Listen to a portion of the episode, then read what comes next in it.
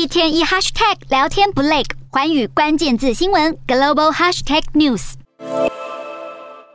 火箭发射升空，象征南韩的航太发展飞向新的里程碑。南韩自主研发的世界号运载火箭二十一号下午发射成功，上头运载的卫星也成功进入距离地表七百公里的预定轨道，让南韩跻身世界上第十个能将卫星送上太空的国家，也是全球第七个能将超过一吨重的卫星送上地球轨道的国家。